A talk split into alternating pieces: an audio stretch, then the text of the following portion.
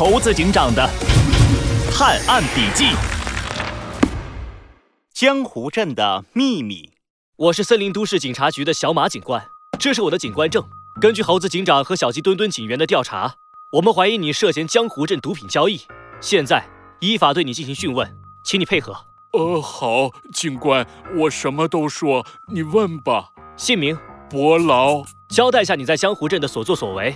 唉，我伯劳本来是江湖镇里一名行侠仗义的大侠，那是路见不平一声吼啊，该出手时就出手啊，风风火火。说重点。呃呃呃，好好。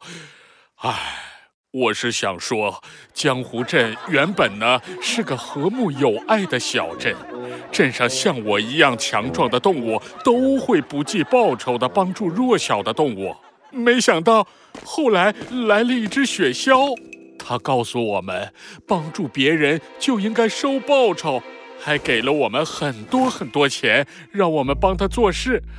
刚开始啊，我们都不愿意收他的钱。雪橇就给我们送酒，他手上有一种特别的果酒，喝了一口啊，就会让人忍不住想一直喝。就是这酒害了我呀！果酒？什么酒这么厉害？哎呀，警官，你是不知道啊！雪橇在酒里偷偷加了罂粟。什么？哎。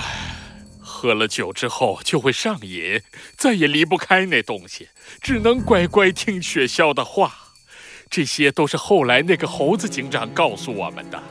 要早知道是这样，我打死都不会碰那酒。这么说，是雪橇利用毒品控制了江湖镇。唉，打那以后，江湖镇就变得跟从前不一样了。雪橇给我们定了规矩。弱小的动物只有付出对等的报酬，才能获得帮助。没有钱，就拿身上最珍贵的东西来换，比如羽毛、器官。实在太可恶了！我为了国酒，明明知道那样做不对，却还是帮雪橇做尽了坏事。我。我对不起他们，对不起曾经的自己。要怎么罚我都可以说。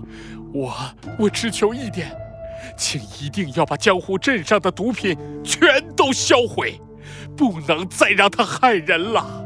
放心，我们猴子警长已经肃清了全部毒品，江湖镇一定能变回原来的样子。太太好了。